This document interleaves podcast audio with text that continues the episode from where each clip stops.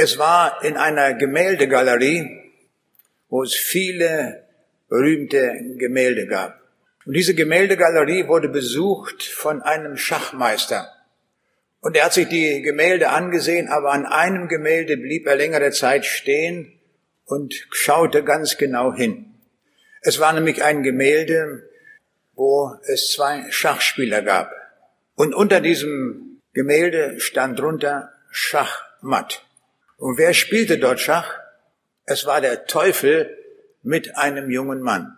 Der Teufel aber war hoch erfreut und der junge Mann war zerknirscht offensichtlich weil er Schachmatt gesetzt worden war. Aber dieser Schachmeister schaute sich das Bild an und er sagte, irgendwas stimmt hier nicht. Irgendwas passt hier nicht hin. Und er wandte sich an den Kurator und sagte, ich muss unbedingt mal sprechen wegen dieses Gemäldes. Da stimmt was nicht. Und sagte der Kurator, ich kann es nicht beurteilen, aber vielleicht können Sie ja vermitteln ein Gespräch mit dem Maler. Und so kam es zu einem Gespräch mit dem Maler, der dann auch dieses Gespräch mit ihm hatte. Und dann sagte der Schachmeister, Sie haben das Bild gemalt, aber da stimmt was nicht. Und dann machte der Schachmeister Folgendes. Er holte ein Schachbrett und stellte die Figuren auf dem Schachbrett in genau derselben Weise, wie es der Künstler auf dem Gemälde dargestellt hatte. Und dann zeigte er ihm, er sagte, schau hier, der junge Mann hat noch einen Zug. Wenn er jetzt den König bewegt, dann ist Schachmatt.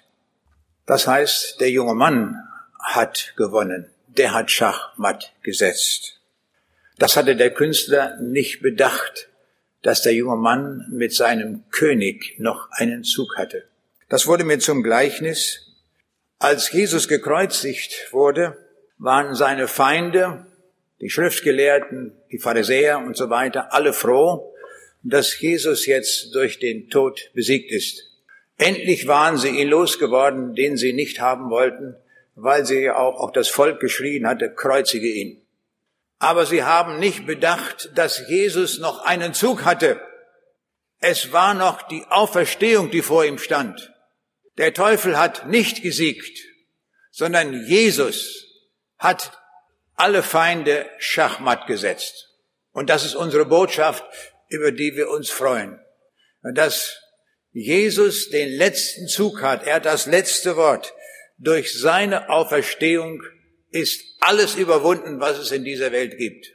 Alles ist besiegt, alles ist schachmatt gesetzt. Das ist die große Botschaft. Und darum lesen wir im ersten Korintherbrief, der Tod ist verschlungen in den Sieg. Tod, wo ist dein Sieg? Tod, wo ist dein Stachel? Und Gott aber sei Dank, der uns den Sieg gibt durch Jesus Christus, unseren Herrn. Wenn wir heute die Frage stellen, was ist eigentlich das größte Ereignis der Weltgeschichte gewesen, dann könnten wir manches aufzählen, was wir dort vielleicht hin befördern würden.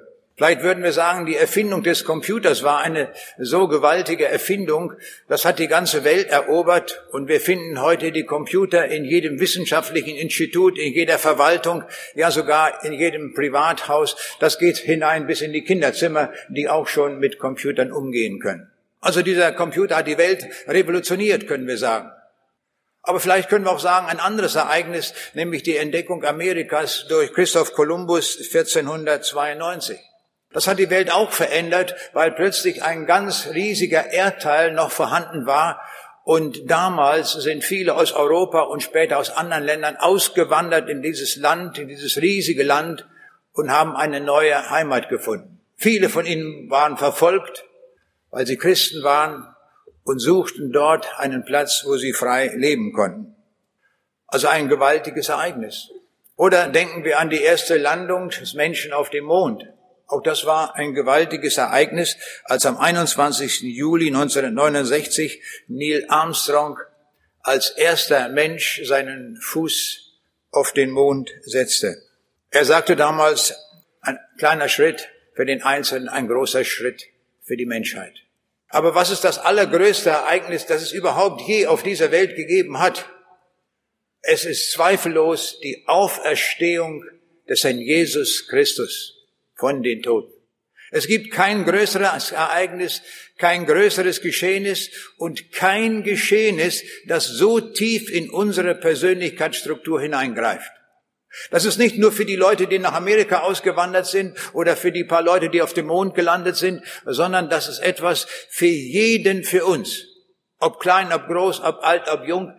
Für alle ist dieses Ereignis von tiefster, grundlegender Bedeutung. Es gibt kein größeres Ereignis als dieses. Das ist das Gewaltigste, was diese Welt je erlebt hat. Nun müssen wir wissen, wir leben in einer verlorenen Welt, in einer kaputten Welt, einer verkorksten Welt, in einer sündigen Welt. Und was erleben wir hier? Dass die Wahrheit umgedreht wird und die Lüge, die wird kolportiert. Die Menschen glauben der Lüge mehr als der Wahrheit. Das ist leider die Situation in dieser Welt. William Penn, der Gründer der Kolonie Pennsylvania in USA, hatte einmal gesagt, Lüge bleibt Lüge, auch wenn jeder dafür ist. Und Wahrheit bleibt Wahrheit, auch wenn alle dagegen sind. Das hat er schon gut erkannt. So ist das in dieser Welt. Und darum ist es so, dass wir Menschen den verführerischen Ideen viel mehr glauben als der Wahrheit. Das ist nun mal so. Darum laufen die Menschen in großen Scharen den Ideologen nach. Während der Zeit des Dritten Reiches liefen Millionen von Menschen Adolf Hitler nach. Und das ging so weit, dass sie sagten, Führer Befehl, wir wollen folgen. Ist ja nicht zu fassen. Und so hat sich ein ganzes Volk verführen lassen von einer falschen Idee. Oder denken wir an den Kommunismus und den Stalinismus. Auch hier war ein ganzes Volk, ein Millionenvolk, das dem Stalin zugejubelt hat. Nun ist das alles vorbei. Alles war eine Luftblase. Es stimmte alles nicht. Oder denken wir an den Diktator von Nordkorea, der sich wie ein Gott feiern lässt. Und eines Tages wird auch diese Luftblase platzen. Aber die Auferstehung kann niemand aus dieser Welt nehmen. Das ist verbriefte Wahrheit. Und wir sehen, dass schon zur Zeit Jesu die Leute sich auf den Weg gemacht haben und sich gegen die Auferstehung geäußert haben. Da gab es die Gruppe der Sadduzäer und die traten zu Jesus. Mit einer Fangfrage kamen sie zu ihm und sagten, so lesen wir das im Neuen Testament. An demselben Tage traten die Sadduzäer zu ihm, die lehrten, es gebe keine Auferstehung und fragten ihn und sprachen, Meister, Mose hat gesagt, wenn einer stirbt und hat keine Kinder, so soll sein Bruder die Frau heiraten und seinen Bruder Nachkommen erwecken. Nun waren bei uns sieben Brüder. Der erste heiratete und starb, und weil er keine Nachkommen hatte, hinterließ er seine Frau seinem Bruder. Desgleichen auch der zweite und der dritte bis zum siebten. Zuletzt nach allen starb auch die Frau. Nun in der Auferstehung, wessen Frau wird sie sein von diesen sieben? Sie haben sie ja alle gehabt. Jesus aber antwortete und sprach zu ihnen, ihr irrt, weil ihr weder die Schrift kennt, noch die Kraft Gottes. Denn in der Auferstehung werden sie weder heiraten noch sich heiraten lassen, sondern sie sind wie die Engel im Himmel. Habt ihr nicht gelesen von der Auferstehung der Toten, was euch gesagt ist von Gott, der da spricht, ich bin der Gott Abrahams und der Gott Isaaks und der Gott Jakobs. Gott ist nicht ein Gott der Toten, sondern der Lebenden. Das war die markante Antwort, die Jesus gegeben hat Gott, der Gott Abrahams, ist ein Gott der Lebenden. Da hatten Sie eine schöne Denksportaufgabe, da konnten Sie mal drüber nachdenken. Und hätten wir das auch sofort erkannt, dass dieser Satz, den Jesus gesprochen hat, eine klare Botschaft ist von der Auferstehung. Denn Abraham, Isaac und Jakob, sie sind ja alle gestorben. Aber wenn nun Gott sagt, er ist ein Gott der Lebenden, dann ist das ja nur möglich, wenn diese, die gestorben sind, wieder auferstehen. Und so haben wir einen klippklaren Beweis der Auferstehung. Und da konnten die Sadduzäer erstmal ordentlich dran knabbern und darüber nachdenken. Aber wir sehen, Nachdenken ist schon sehr wertvoll. Der Marburger Theologieprofessor Rudolf Bultmann sagte einmal, eine Leiche kann nicht auferstehen. Das klingt für viele Leute sehr plausibel. Und doch hatte dieser Mann zu kurz gedacht. Er bedachte nicht, dass diese dreidimensionale Welt, in der wir leben, schon alles ist. Er war gefangen wie in einem Käfig in unserer dreidimensionalen Struktur und konnte nicht darüber hinausdenken. Unsere Welt besteht doch nicht nur aus drei Dimensionen, die Wirklichkeit ist doch mehr. Dann wäre ja Gott auch eingefangen in diesen drei Dimensionen. Ist aber nicht. Sondern Gott ist überräumlich, überzeitlich und darum ist er jenseits aller drei Dimensionen. Und das hatte Bultmann als kluger Theologieprofessor nicht bedacht. Man hätte mir ein bisschen Nachhilfeunterricht geben müssen in Physik und Mathematik. Dann wäre er nicht auf solch einen unsinnigen Satz gekommen. Oder ein anderes Beispiel ist der Philosoph Martin Heidegger. Martin Heidegger hat nicht vom Glauben argumentiert, aber er hat einen sehr markanten Satz geschrieben. Und er sagt, ist Jesus von Nazareth von den Toten auferstanden, dann ist jede naturwissenschaftliche Erkenntnis vorletzlich. Da hat er recht. Er hat das nicht geglaubt. Aber sagt er, wenn das wirklich geschehen ist, dass Jesus auferstanden ist von den Toten, dann ist all das, was wir in der Wissenschaft treiben, ob das Chemie, Physik, Astronomie oder sonst was ist, vorletztlich. Das ist noch nicht der Weisheit letzter Schluss. Dann sind wir immer noch hängen geblieben in der dritten Dimension. Aber bei Gott ist kein Ding unmöglich. Das hat er schon mal gut erkannt. Das ist sehr wichtig. Vor einiger Zeit sprach an der Braunschweiger Uni in einem armen Vortrag Professor Gerd Lüdemann. Er ist ja bekannt als Theologieprofessor, der nicht an die Auferstehung glaubt. Und da gab es einen Vortrag, ich dachte, da muss ich unbedingt hin, ich möchte mal hören, was er sagt. Und er hatte sich zusammengetan mit einem katholischen Priester und er als evangelischer Theologe und der Katholik als Vertreter der katholischen Kirche offensichtlich. Sie haben gegenseitig miteinander diskutiert am Podium. Nur die beiden. Und sie waren sich beide einig, eine Auferstehung hat es nicht gegeben. Nun gab es hinterher eine Diskussion und da habe ich mich gemeldet und habe gesagt, die Auferstehung Jesu ist die bestbezeugte Tatsache der Antike. Kein Ereignis der Antike ist so gut belegt und so klar gesagt wie die Auferstehung. Was hat er gemacht? Er hat alle möglichen Fragen gesammelt und in seiner Beantwortung, das was er pauschal gemacht hat, hat er nur die belanglosen Fragen beantwortet. Auf meinen Einwand ging er überhaupt nicht ein. Was ist das denn? Er muss doch, wenn er das vertritt, muss er doch darauf eingehen. Tat er aber nicht. Offensichtlich hatte er auch gar keine Argumente dagegen. Rudolf Augstein, der Herausgeber des deutschen Nachrichtenmagazins Der Spiegel, starb 2003. Also kurz vor seinem Tode stellte man ihm die Frage, glauben Sie an Gott? Er sagte, nein, ich glaube nicht an die Auferstehung irgendeines Toten, und dann muss ich mich damit auch gar nicht länger beschäftigen. Wenn ich weg bin, dann bin ich weg. Ich war bei einem anderen Vortrag gewesen und da waren einige Pfarrer versammelt und ich kam mit einem Pfarrer, das war kurz vor Ostern ins Gespräch und da bekannte er mir ganz freimütig, er sagte, jetzt ist ja Ostern und jetzt zu Ostern komme ich in einen Predigtnotstand. Ich sag, warum das denn? Er sagte, an eine Auferstehung glaube ich nicht. Was soll ich denn Ostern predigen? Hat er recht. Soll er noch zu Hause bleiben und nicht das Volk verführen. Wer die Auferstehung nicht glaubt, sollte nicht predigen. Das ist die Theologie der leeren Kirchen. Wenn wir nicht mehr zu sagen haben, dass Jesus auferstanden ist, dann brauchen wir auch keine Kirche zu haben. Und darum spricht die Gemeinde, die, die Bibel ja auch nicht von Kirche, sie spricht von Gemeinde. Und in der Gemeinde versammeln sich Menschen, die an die Auferstehung des Herrn Jesus Christus glauben. Denn dieser Jesus ist in ihr Leben eingetreten, hat ihr Leben radikal verändert. Und daran sehen wir die Wirkung des Auferstandenen. In der Wochenzeitung Die Zeit stand vor einiger Zeit in der Osterausgabe Folgendes. Die unglaublichste Geschichte der Welt. Nichts klingt unwahrscheinlicher als die Auferstehung Jesu. Also wir sehen, an dieser Auferstehung stoßen sich unglaublich viele Leute.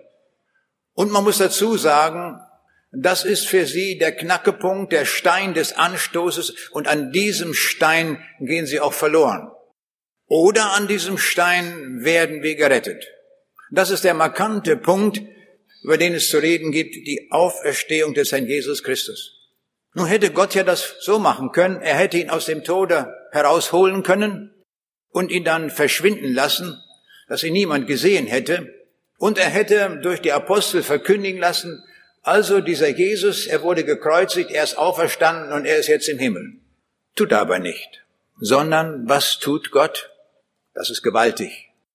Dieser Jesus Christus erscheint nach dem Tode.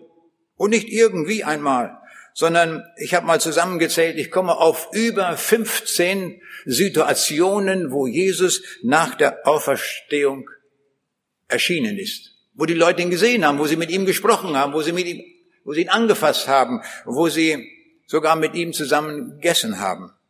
Ich nenne einige Beispiele, damit uns das einmal vor Augen geführt wird, wie weit reichend dieses Zeugnis der Auferstehung ist.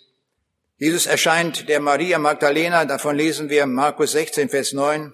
Als aber Jesus auferstanden war früh, am ersten Tag der Woche, erschien er zuerst Maria Magdalena, von der er sieben böse Geister ausgetrieben hatte. Oder denken wir an die beiden Jünger, die auf dem Weg nach Emmaus gegangen sind. Und Jesus gesellte sich zu ihnen und er ging ein Stück des Weges. Aber er hat ihnen die Augen gehalten, dass sie zunächst noch gar nicht erkannten, dass es Jesus ist, der mit ihnen wanderte. Erst als sie zu Hause angekommen waren in Emmaus und Jesus mit ihnen zusammen isst und als er das Brot brach und dankte, da erkannten sie, dass es Jesus ist. Also er hat mit ihnen gegessen, er ist mit ihnen gegangen, er hat ihnen die Schrift ausgelegt. Also es war alles in dieser Welt geschehen. Bei anderer Situation waren zehn Jünger versammelt. Sie waren in einem Raum, die Türen waren verschlossen aus Angst vor den Juden, so heißt es in dem biblischen Text. Und plötzlich mitten unter ihnen erscheint Jesus. Er braucht keine Tür mehr. Er hat auch nicht die Wand aufgerissen, sondern er kam aus der höheren Dimension und war mitten unter ihnen. Und sie konnten ihn sehen. Sie konnten mit ihm reden. Das war gewaltig. Das haben sie noch nie erlebt, dass in einem geschlossenen Raum da plötzlich einer erscheinen kann, den sie sogar kennen. Wie ist das möglich? Wir sehen, diese Auferstehung war ein Durchbruch sondergleichen. Hier ist etwas geschehen, was die Welt noch nie erlebt hat, dass einer einen neuen Körper hat, den Auferstehungsleib, der nicht mehr ortsgebunden ist, der einfach irgendwo erscheinen kann. Das ist gewaltig. Bei nächster Gelegenheit, eine Woche später, waren es elf Jünger, die zusammen waren, denn bei dieser Situation war Thomas nicht dabei, aber jetzt war Thomas dabei. Und die anderen hatten schon erkannt, dass das Jesus war. Aber Thomas, der war sich unsicher. Ist das nun Jesus oder ist er das nicht? Aber ich schätze den Thomas, er wird immer so hingestellt als der ungläubige Thomas. Ich finde ihn gut, muss ich sagen. Warum? Weil er sagt, ich muss das prüfen. Und so sagte er zu Jesus, zeige mir deine Nägelmale und deine Seite dass ich deine Wunden sehe, dann will ich's glauben. Und was tut Jesus? Er geht drauf ein. Er zeigt ihm die Nägelmale, die inzwischen geheilt sind. Er zeigt ihm die Seite. Und dann erkennt dieser Thomas, wer das ist. Und Thomas betet ihn an und sagt, mein Herr und mein Gott. Er erkennt, sowas kann nur Gott. Das ist jetzt hundertprozentig klar. Und es ist sogar so, wenn wir im Alten Testament lesen von diesen durchgrabenen Händen des Herrn Jesus, da steht, wenn wir an ihn glauben, dann sind unsere Namen eingeschrieben in diese Hände, in die Hände Jesu. Und können wir uns vorstellen, wenn wir uns bekehrt haben zu Jesus, wenn wir zu ihm gehören, dann ist niemand in der Lage, unseren Namen aus der Hand Jesu zu löschen. Das kann niemand. Da sind wir einprogrammiert in alle Ewigkeit. Ist das nicht gewaltig? In diese Hände, die auferstanden sind, die vorher durchbohrt waren, da sind wir eingetragen. Und darum rufen wir auch an diesem Morgen unbedingt, dass wir kommen, dass wir uns auf den Weg machen zu diesem Jesus, dass wir eingetragen werden im Buch des Lebens und dass wir eingetragen werden in die durchgrabenen Hände des Herrn Jesus, der am Kreuz war und nur unser Wegen dort starb. Das ist die gravierende Botschaft, die wir dort sehen. Bei anderer Gelegenheit erscheint Jesus am See Genezareth. Die Jünger waren rausgefahren, um Fische zu fangen, aber sie haben nichts gefangen. Und dann kommen sie ans Ufer zurück und dann steht Jesus am Ufer, aber sie erkannten ihn auch gar nicht. Und da sagt Jesus, geht hinaus und werft das rechte Netz, das Netz zur rechten, und da werdet ihr Fische finden.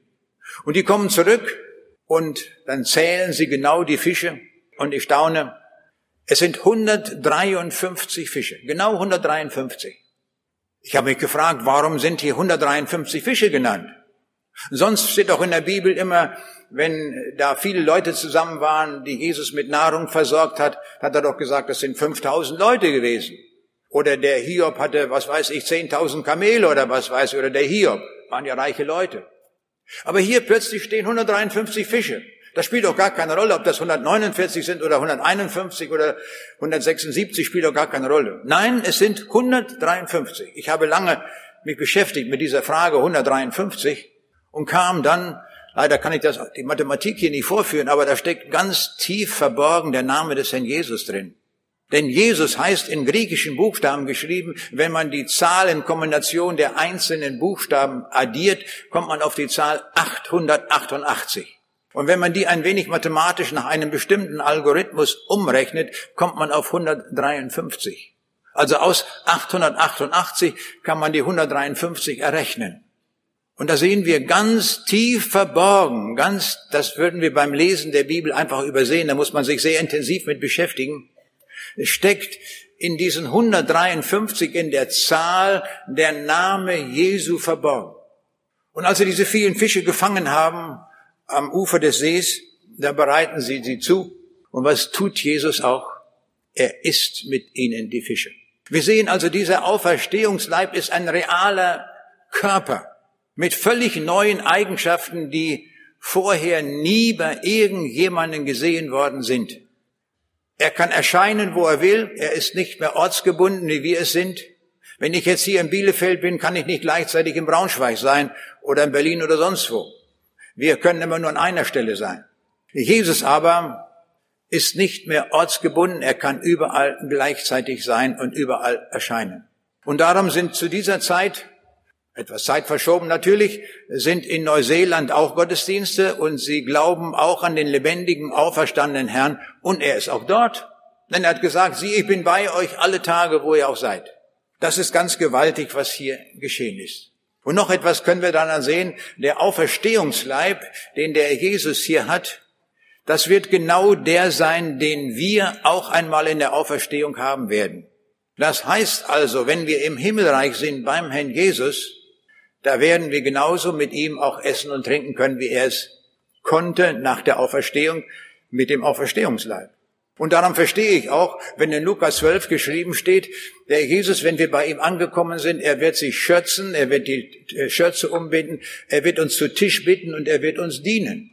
Und dann werden wir bei ihm essen, am großen Mahl werden wir teilnehmen. Es wird ein großes Fest gefeiert in der Ewigkeit beim Himmel, am Himmel.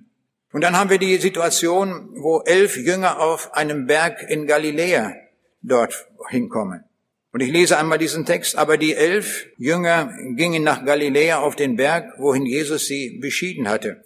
Und als sie ihn sahen, fielen sie vor ihm nieder, einige aber zweifelten. Und Jesus trat herzu und sprach zu ihnen, mir ist gegeben alle Gewalt im Himmel und auf Erden.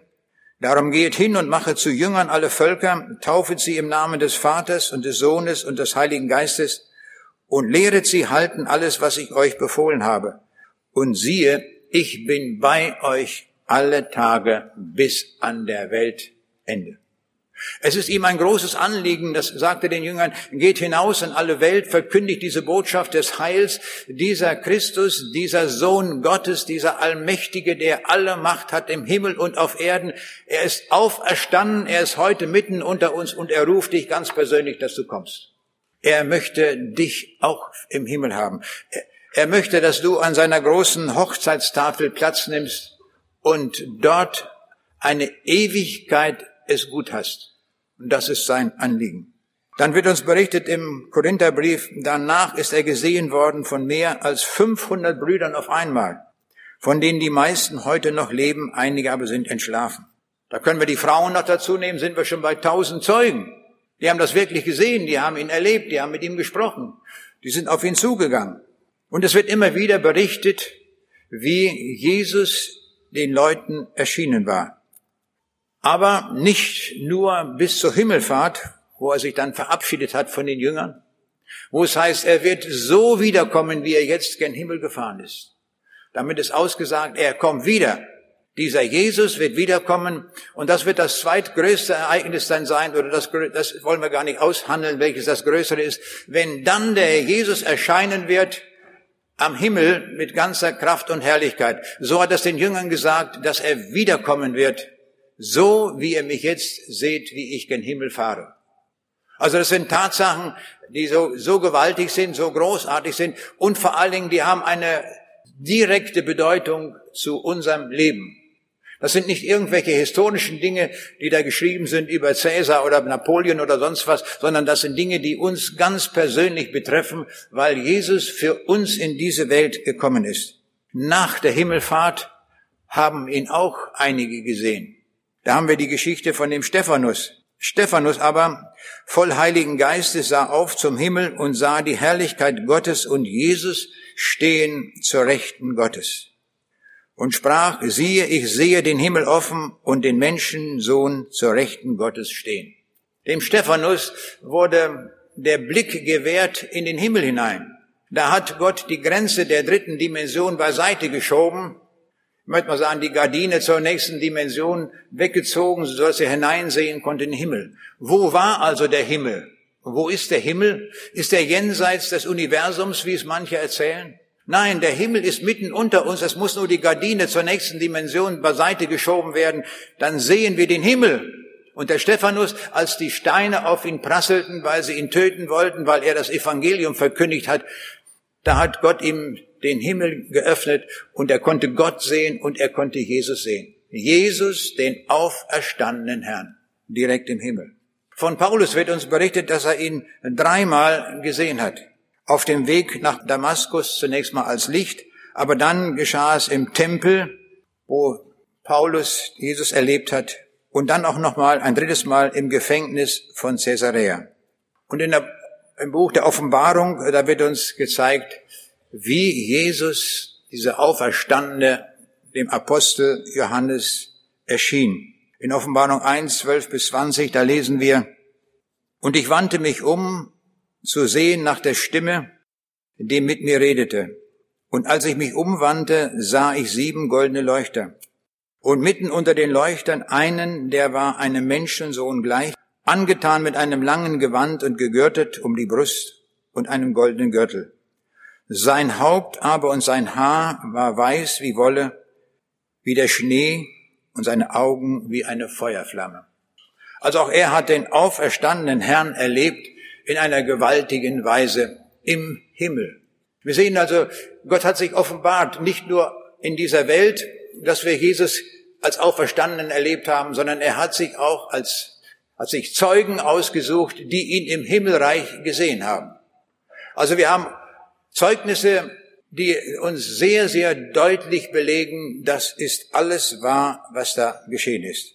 Und jetzt möchte ich mich mit einer Zeugin in ganz, in ganz besonderer Weise beschäftigen an diesem Morgen. Das ist die Maria Magdalena. Diese Maria Magdalena war von sieben Geistern, von sieben bösen Geistern verfolgt, besessen. Sie hatte keinen ruhigen Tag mehr. Ich kann mir vorstellen, der Vater ist mit ihr von Arzt zu Arzt gezogen, bis nach Griechenland vielleicht, um sie zu heilen. Aber kein Arzt konnte helfen. Die wollten nur das Geld haben. Aber heilen konnten sie nicht. Und dann kommt diese Frau mit Jesus zusammen und Jesus vertreibt die bösen Geister und sie ist frei.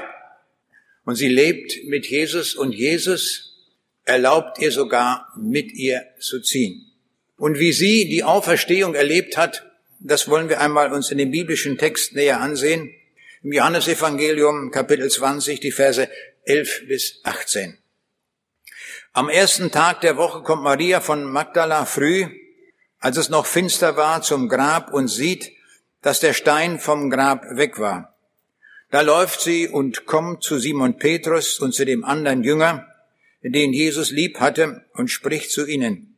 Sie haben den Herrn weggenommen aus dem Grab und wir wissen nicht, wo sie ihn hingelegt haben.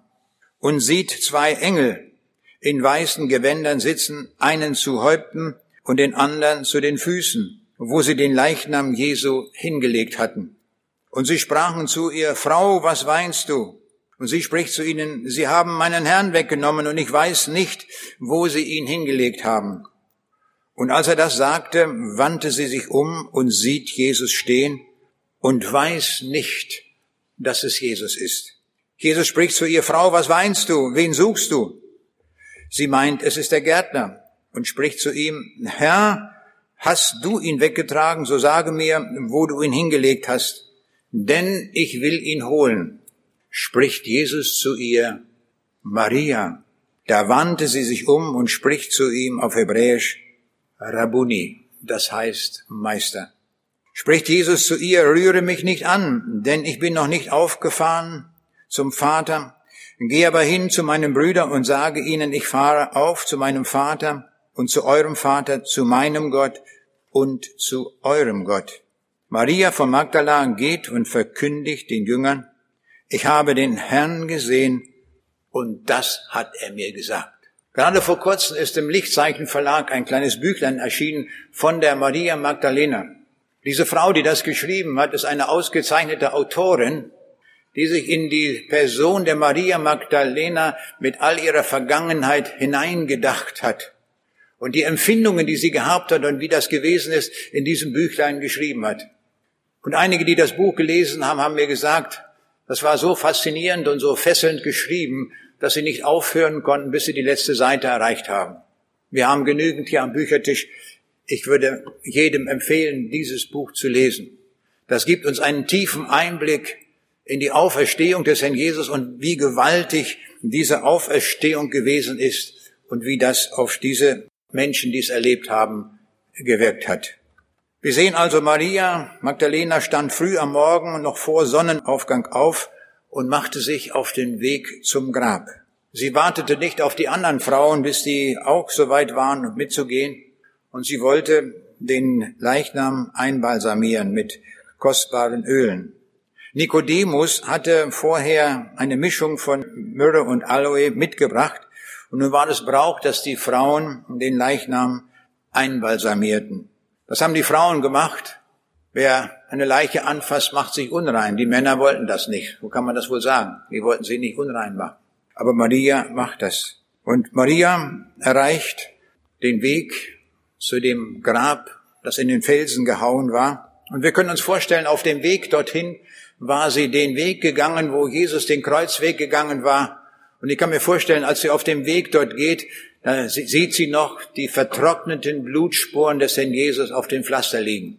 Und dann kommt sie vorbei an Golgatha und sie sieht, die Kreuze sind schon alle abgebaut. Nichts erinnert mehr an diese Gräueltat, die dort auf Golgatha geschehen war. Sie sieht nur noch das vertrocknete Gras dort und die Blutspuren, die dort im Gras zu finden sind. Und sie weint bitterlich und geht dort hin zum Grab. Und dann geht sie in das Grab hinein und sieht, es ist leer. Und da rennt sie zurück und ruft, Petrus und Johannes, kommt her, schaut hin, das Grab ist leer, der Stein ist weg. Was ist da passiert? Geht auch mal hin, schaut hin. Und die marschieren sofort los, machen sich sofort auf den Weg. Und es wird uns hier so im Detail berichtet, wie sie dort gegangen sind. Und Johannes war der Schnellere, der war zuerst im Grab. Und Petrus kommt hinterher, der konnte wohl nicht so schnell laufen, vielleicht hat er ein bisschen gehinkt oder was weiß ich. Aber dann kommt er rein ins Grab und er ist derjenige, der dann auch mutig hineingeht in das Grab, während Johannes nur so reinschaute und er geht rein und er sieht, das Grab ist leer. Und was ihm auffällt, er sieht dort, wie die Binden säuberlich zusammengelegt dort liegen. Und dann kommen die ins Gespräch, Johannes und Petrus. Was hat das auf sich? Das würde doch kein Grabräuber machen. Ein Grabräuber würde doch irgendwie schnell davongehen und alles so liegen lassen, wie es geht. Aber das war schön zusammengefaltet. Alles fein säuberlich gesagt. Und sie überlegten und sie kommen darauf, es ist ja eine jüdische Sitte gewesen, wenn es ein Gastmahl gab und der Hausherr dort gegessen hatte. Und wenn er nun mal aufgestanden ist und gleich wiederkommen will, dann war es so Sitte, dass der Hausherr die Serviette zusammengefaltet hat. Dann wusste der Diener, Jetzt darf ich noch nicht abräumen, der Herr kommt bald wieder, der wird weiter essen. Wenn er aber fertig war, hat er alles zusammengeknüllt, die Serviette, ließ es liegen und ging weg. Dann wusste der Diener, jetzt kann ich hingehen und kann also dort alles abräumen. Und wir sehen, diese Symbolik benutzt der Jesus mit den zusammengelegten Grabtüchern und dem Schweißtuch und drückt damit aus, ich komme wieder. Das war schon die Botschaft anhand der Tücher, die man das, wie man das sehen konnte. Großartig diese Botschaft. Dann gehen die raus und dann kommt Maria Magdalena wieder hinterher. Johannes und Petrus waren schon gegangen und sie war alleine im Grab und sie schaut hinein und weint bitterlich. Wo ist mein Herr hingekommen? Und da sieht sie zwei Gestalten im Grab und das wird uns genau geschildert, einer zum, am Kopfende, einer am Fußende. Wo habt ihr, wo ist mein Herr? Wer hat meinen Herrn genommen? Und dann dreht sie sich um und will rausgehen und dort schon die aufgehende Sonne und dort im Licht der aufgehenden Sonne steht jemand. Und Maria spricht auch den an, den sie da nicht erkannte. Wo haben Sie meinen Herrn hingelegt? Und sie weint bitterlich. Und dieser fragt, wen suchst du? Hast du ihn weggenommen, sagt Maria? Sag mir doch, wo er ist. Und in dem Moment, wo sie das ausgesprochen hat, sag mir doch, wo er ist. Da sagt dieser, der dort vor der Grabesöffnung steht, Maria. Und da wird ihr plötzlich klar an der Art, wie das ausgesprochen ist, da wusste sie, so hat ihren Namen nur ein einziger ausgesprochen und das war Jesus. So fein artikulierte, so genau hat sie das noch nie von jemandem, wurde nie ihr Name ausgesprochen. Da erkennen sie sofort, das ist Jesus. Jetzt wird sie froh. Erst hatte sie noch gedacht, das ist vielleicht der Gärtner. Aber jetzt sieht sie, das ist Jesus. Jesus ist auferstanden.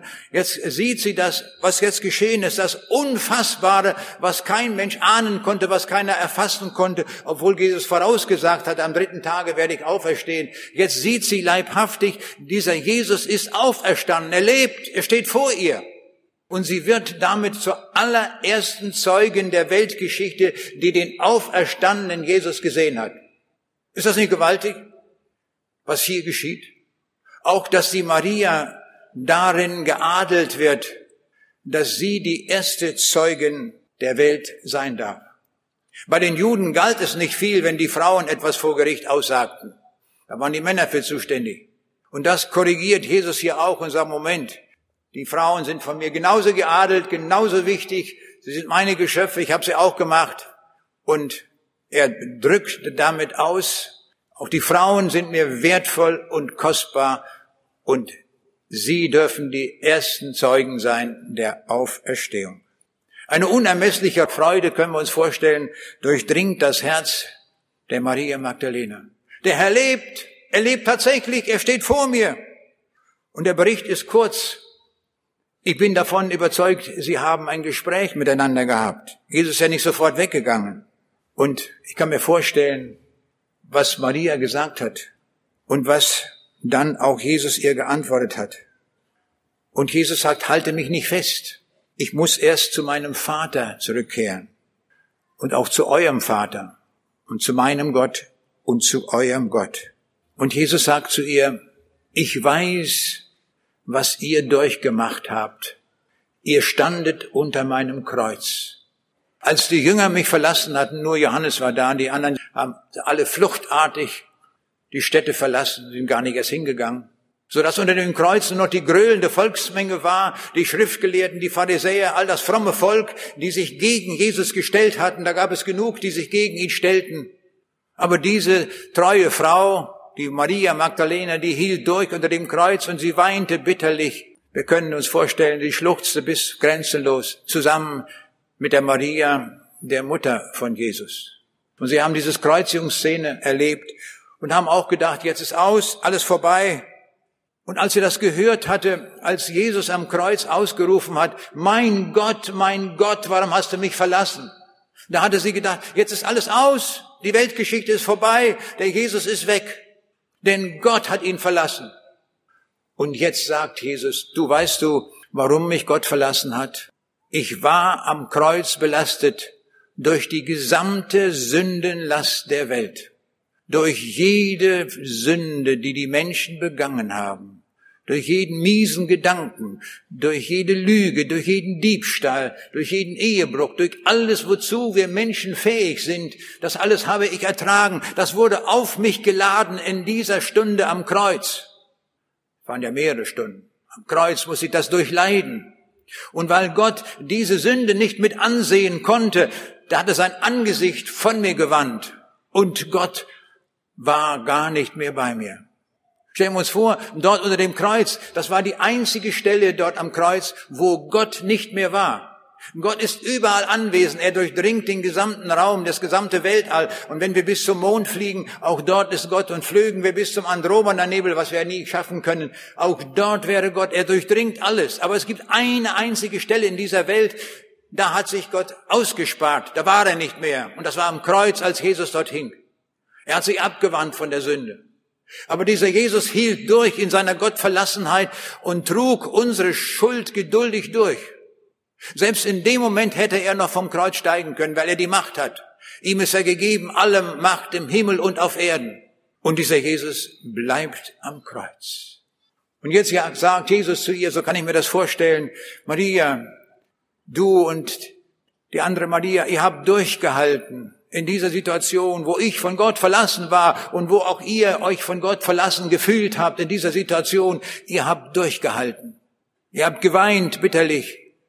Aber jetzt habt keine Sorge. Ich bin auferstanden, ich lebe und ich lebe ewig. Der Tod kann mir nichts anhaben. Und jeder, der zu mir kommt, dem kann der Tod nichts mehr anhaben. Der Tod ist endgültig besiegt. Durch die Auferstehung Jesu ist der Sieg davongetragen. Wir müssen keine Angst mehr haben vor dem Tod. Viele Leute haben Angst vor dem Tod. Müssen wir nicht. Eile zu diesem Jesus. Er hat den Tod auch für dich besiegt. Dass du weißt, du bist einprogrammiert in diesen Jesus Christus, der dich errettet hat, der dich angenommen hat.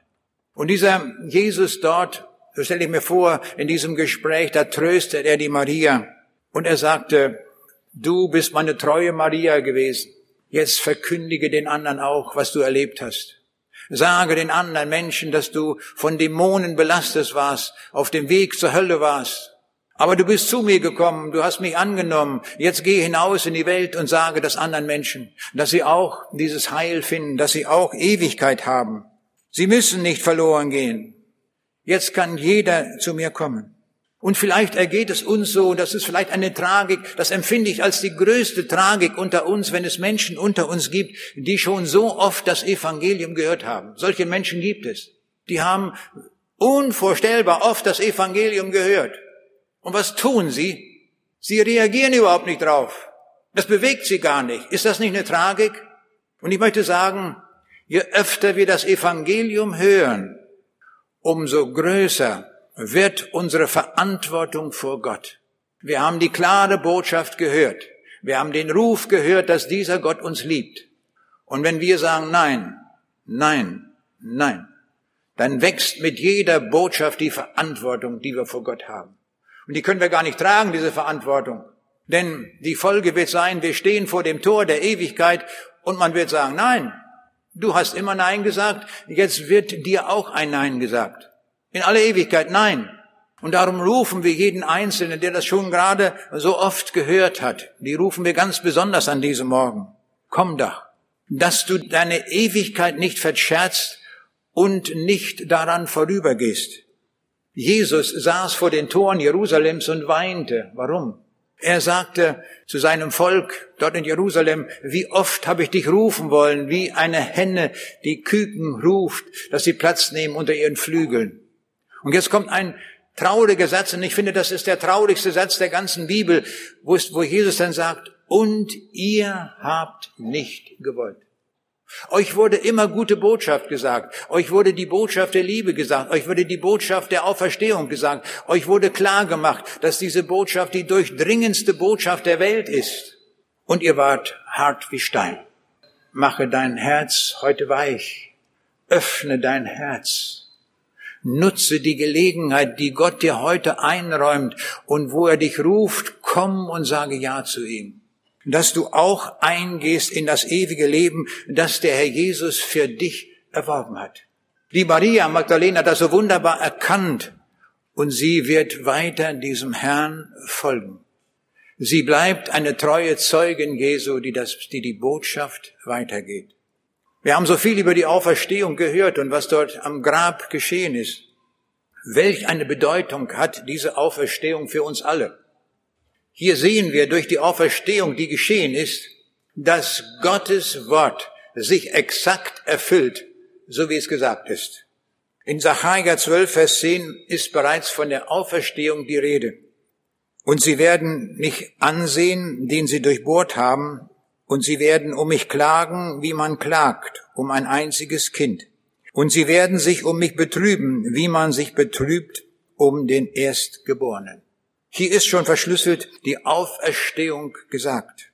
Oder denken wir an Jesaja 53, Vers 8, 9 und 11. Denn er ist aus dem Lande der Lebendigen weggerissen, da er für die Missetat meines Volkes geplagt war und man gab ihm sein Grab bei Gottlosen und Übeltätern, als er gestorben war, wiewohl er niemand Unrecht getan hat und kein Betrug in seinem Munde war. Weil seine Seele sich abgemüht hat, wird er das Licht schauen und die Fülle haben. Hier wird schon prophetisch auf die Auferstehung hingewiesen. Sein Körper wird nicht der Verwesung anheimfallen, so lesen wir es im Psalm 16, Vers 10. Denn du, Gott, wirst mich, nämlich den Messias, nicht dem Tode überlassen und nicht zugeben, dass dein Heiliger verwese. Felsenfest steht hier, Jesus wird nicht verwesen, nachdem er gestorben ist, sondern er wird auferstehen mit einem neuen Leibe, einem anderen Leibe. Dieser Leib, den der Jesus in der Auferstehung gehabt hat, ist ein anderer Leib als den, den der Lazarus gehabt hat. Der Lazarus, als der in Bethanien auferweckt wurde von Jesus, der kroch ja wieder in den alten Leib hinein. Er lebte dann noch einige Jahre, aber irgendwann starb er auch. Aber wenn er auferstehen wird, wird er genau so einen Leib bekommen, wie ihn Jesus hat. Und das können wir hier sehen, wunderbar. Der neue Leib, der Auferstehungsleib, ist ein anderer Leib. Im Römerbrief Kapitel 1, Vers 4 lesen wir, dass damit durch die Auferstehung noch einmal deutlich bezeugt ist, dass Jesus der Sohn Gottes ist. Dass Jesus Christus aber auch Gottes Sohn ist, dem alle Macht gegeben wurde, beweist seine Auferstehung von den Toten. So heißt es in Römer 1, Vers 4.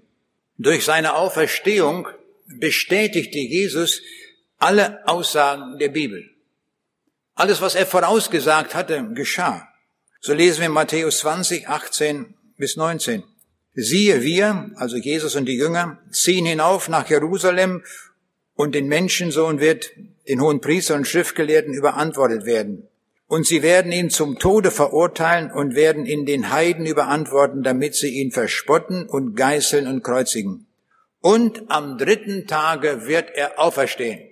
Wir sehen genau, wie es vorausgesagt wird, genau das geschah. Am Ostermorgen erschien der Jesus Christus und er hat damit alles bestätigt, was vorher gesagt worden ist. Als Maria Magdalena mit Maria, der Frau von Klopas, am Grab steht, tröstete der Engel sie mit den Worten und verwies auf die Worte Jesu und sagt, fürchtet euch nicht. Ich weiß, dass ihr Jesus den Gekreuzigten sucht. Er ist nicht hier, er ist auferstanden, wie er gesagt hat. Es hat sich genau erfüllt, was er vorausgesagt hat. Und damit sind alle Dinge autorisiert, die die Bibel sagt, die Jesus gesagt hat und die Gott uns gesagt hat. Es gibt ein Gericht, es gibt einen Himmel, es gibt eine Hölle und es gibt das Wiederkommen des Herrn Jesus in Macht und Herrlichkeit. Und ich bin zutiefst davon überzeugt, dass wir jenem Tag nicht mehr ferne sind, dass der Jesus wiederkommen wird. Und wir werden ihn alle sehen am Himmel. Mit großer Macht und Herrlichkeit wird er erscheinen. Und wir werden alle sehen, das ist er. Das ist der Auferstandene, der jetzt wiederkommt. Und dann werden wir sehen, dass das stimmt. Ich bin die Auferstehung und das Leben. Wer an mich glaubt, der wird leben. Auch wenn er stirbt, er wird leben in Ewigkeit. Durch die Auferstehung Jesu hat Gott auf das auf Golgatha erbrachte Opfer anerkannt. Die Sünde wurde getilgt am Kreuz von Golgatha und durch die Auferstehung ist bestätigt, das gilt. Das stimmt. Und jeder, der zu Jesus kommt, der erfährt vollständige Erlösung, vollständige Errettung, ist angenommen. Das kann nur der Jesus tun, durch seine Kraft. Und wer heute sich auf den Weg macht zu diesem Jesus, der wird angenommen, ganz sicher. Dann sind wir bei ihm. In 1. Korinther 15, Vers 17, da lesen wir, ist aber Christus nicht auferstanden, so ist unsere Predigt vergeblich, so ist auch euer Glaube vergeblich. Wenn Jesus nicht auferstanden ist, dann haben wir uns heute Morgen umsonst versammelt. Und dann habe ich hier heute Morgen auch umsonst gepredigt. Und dann haben alle, die Jesus nachgefolgt sind in der Weltgeschichte und viele, die in seinem Namen als Märtyrer gestorben sind, dann sind sie vergeblich gestorben. Aber er ist auferstanden und darum ist alles, was wir in seinem Namen tun, unvorstellbar wichtig. Und selbst wenn wir ein Glas Wasser jemand weitergeben, weil er ein Jünger Jesu ist, die Bibel sagt, es wird ihm in Ewigkeit gelohnt werden. So gewaltig ist das. Durch die Auferstehung Jesu ist alles unterschrieben, ist alles von Gott besiegelt. Es stimmt alles. Ich hatte vor einiger Zeit ein Gespräch mit einem Muslim. Es war ein Deutscher, der konvertiert war zum Islam. Wie schrecklich, dass man von der Wahrheit weggeht und sich der Lüge zuwendet. Und aber dieser Mann war so engagiert für seinen Islam und ich habe mir die Zeit genommen, mit ihm zweimal mich lange zu treffen, mit ihm zu sprechen und ihm die Botschaft des Evangeliums zu erklären. Und am Ende des Gespräches sagte er Folgendes zu mir. Er sagte, wenn Ihnen irgendjemand beweisen könnte, dass Jesus nicht auferstanden ist, ist dann für Sie der Glaube dahin? Habe ich ihm gesagt, ja, unbedingt. Dann ist alles für die Katz. Dann ist alles vergeblich. Aber wirklich alles. Wenn Jesus nicht auferstanden ist, weil an der Auferstehung alles dranhängt. Unser ganzes Heil hängt nur davon ab, dass Jesus wirklich auferstanden ist. Und wir haben gesehen an den Zeugnissen, wie sie bewegend sind. Ja, selbst die eigenen Jünger haben gezweifelt daran. Wir sehen, das ist alles echt, was dort geschrieben ist und uns gezeigt wird. Der Tod ist damit endgültig besiegt, so wie uns das Paulus ja auch genau beschreibt. Und darum lesen wir im Kolosserbrief, seid ihr nun mit Christus auferstanden, so sucht, was droben ist, wo Christus ist, sitzend zur Rechten Gottes. Trachtet nach dem, was droben ist und nicht nach dem, was auf Erden ist. Denn ihr seid gestorben und euer Leben ist verborgen mit Christus in Gott. Wenn aber Christus euer Leben sich offenbaren wird, dann werdet auch ihr offenbar werden mit ihm in Herrlichkeit. Das ist die Botschaft, die Osterbotschaft, dass wir mit ihm auferstehen werden. Der Tod ist verschlungen in den Sieg. Wer Jesus hat, muss nie mehr Angst haben vor dem Tod. Denn in dem Moment, in der Sekunde, wo wir hier die Augen schließen, da wird Jesus sofort da sein und uns in Empfang nehmen. Was Besseres kann uns gar nicht passieren, wenn dort dann Jesus steht. Mit der Auferstehung hat Jesus gezeigt, dass diese Wirklichkeit, die wir in der Wissenschaft untersuchen, nicht das Letzte ist, weil wir immer nur im dreidimensionalen forschen und suchen. Aber dieser Jesus hat uns eine Welt eröffnet, die weiter ist und darum können wir glauben an den Himmel und das, was Gott bereitet hat. Es ist wunderbar, wenn Menschen sich auf den Weg machen zu diesem Jesus. Und ich möchte eine Geschichte erzählen, die mich zutiefst bewegt hat. Vor etwa fünf, sechs Jahren war ich in Japan gewesen zu Vorträgen und dort bei der Versammlung, kurz zuvor, kommt jemand auf mich zu, hat eine Aktentasche bei sich und zieht ein Buch aus der Tasche und sagt zu mir, kennen Sie mich? Ich musste im Moment überlegen, ja, ich dachte, Sie kommen mir bekannt vor. Und dann sagt er mir, ja, Sie waren genau vor 30 Jahren in Japan gewesen zu einem wissenschaftlichen Kongress. Da haben wir uns damals getroffen ich war einige Zeit in Deutschland gewesen und konnte die deutsche Sprache inzwischen recht gut.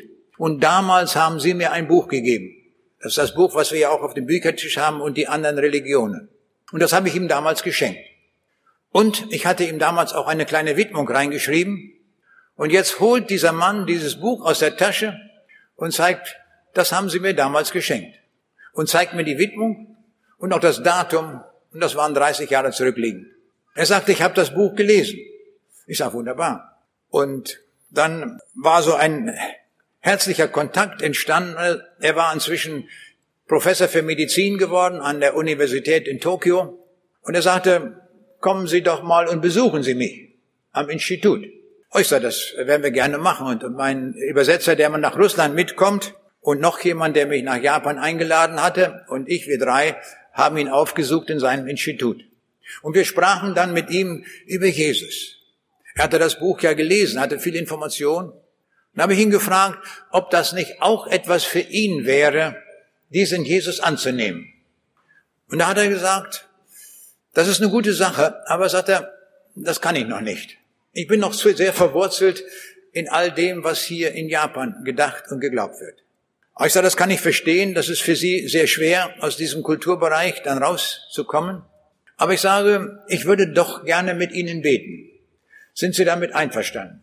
Aber ich bitte, dass Sie das Gebet nachsprechen. Nicht, dass ich Ihnen etwas vorbete, sondern Sie sollen das nachsprechen. Und ich sage, ich werde mit Ihnen so beten, wie Sie beten können. Also ich werde Ihnen nicht etwas unterjubeln, was gar nicht in Ihrem Sinne ist. Und dann habe ich ihm folgendes Gebet vorgesprochen. Herr Jesus Christus, ich habe von dir gehört, hat er nachgesprochen. Herr Jesus Christus, ich habe von dir gehört. Ich kann mich aber noch nicht für dich entscheiden.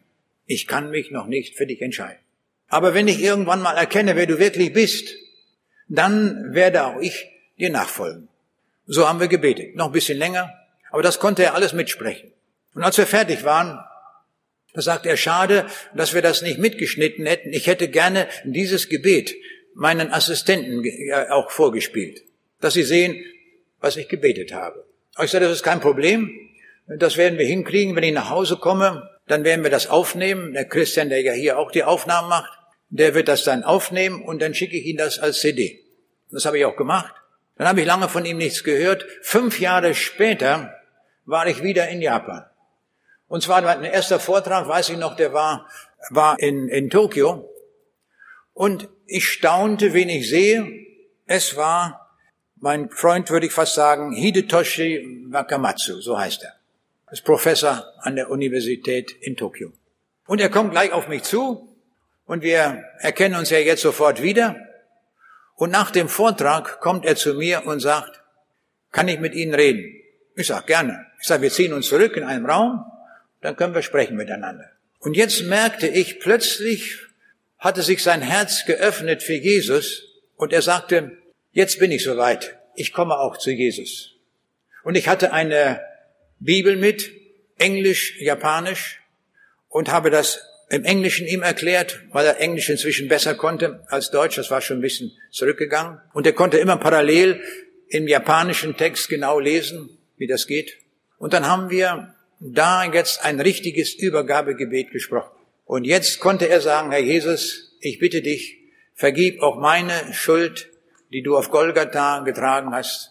Und ich möchte dir mein Leben anvertrauen und ich will dir auch folgen, mein Leben lang. Wir sehen, der hat 35 Jahre gebraucht vom ersten Kontakt, bis er zu Jesus fand. Auch das macht Jesus mit. Und vielleicht bist du auch einer, der vielleicht schon 30 Jahre das Evangelium gehört hat. Aber du hast dich immer zurückgehalten. Nimm die Chance wahr, ehe es zu spät ist, und komme zu diesem Jesus, dass du sagst, Herr Jesus, jetzt bin ich da. Jetzt mache ich das endlich auch fest. Ich möchte nicht ewig verloren gehen. Denn so würde es uns die Maria Magdalena auch sagen. Du stehst vor der Wahl, entweder ewig mit den Dämonen zusammenzuleben wie sie es ja ein Stück im Leben erfahren hat. Oder ich möchte es gut haben auf der Seite Jesu, wo der Sohn Gottes mich grenzen, mich grenzenlos liebt. Diese Entscheidung hat Gott in unsere Hände gelegt, dass wir unser Ja zu ihm sagen. Das ist das Mindeste, was er verlangt. Das ist ja nicht viel, das kann ja jeder. Also machen wir uns jetzt auf den Weg zu diesem Jesus. Wir haben dort den Raum mit dem roten Punkt, da gehen wir durch, ist gar nicht weit. Auch die, die ganz hinten sitzen, brauchen eine Minute länger, aber dort kann man hinkommen. Und alle, die dort hinkommen, denen werde ich noch einmal das Evangelium in Kurzform erklären. Und dann werde ich uns fragen, ob wir das annehmen wollen. Und wer ja sagt, mit denen bete ich dann. Und dann haben wir den Übergang geschafft vom alten Leben ohne Jesus in ein Leben hinein mit dem Herrn Jesus. Vollziehe heute diesen Wechsel. Komme an diesem letzten Tag der Veranstaltungsreihe. Egal ob Kinder, ob Jugendliche, ob Alte, Greise, ob Deutsche, ob Ausländer, ob Bielefelder oder aus Herfurt oder sonst wo. Egal, gerufen sind wir alle, weil der Jesus uns alle in seine Liebe eingeschlossen hat und durch seine Barmherzigkeit uns zuruft und sagt, komm doch auch. Denn ich hab dich lieb und ich möchte dir heute den Himmel schenken. Was wird deine Antwort sein? Komm doch. Gehe an diesem einmaligen Angebot nicht vorüber. Wir wollen beten. Ja, Jesus, wir danken dir für diesen großen Sieg, den du errungen hast. Du hast den Tod überwunden. Du wurdest gekreuzigt und belastet mit aller unserer Sünde. Du hast es getragen. Jetzt kann alles vergeben werden, wenn wir zu dir kommen. Und durch deinen Sieg der Auferstehung ist auch uns der Sieg übertragen, dass auch wir dann durch dein Allmachtswort auferstehen werden zum ewigen Leben. Ach Herr Jesus, schenke, dass wir jetzt bereit sind und kommen und unvorstellbar reich werden, wie wir es nirgends wie werden können. Ach Herr, erbarme dich über uns, dass wir jetzt zu dem deutlichen Ja kommen. Danke, Herr Jesus, dass du uns hilfst und dass du versprochen hast, jeden anzunehmen, der zu dir kommt. Amen.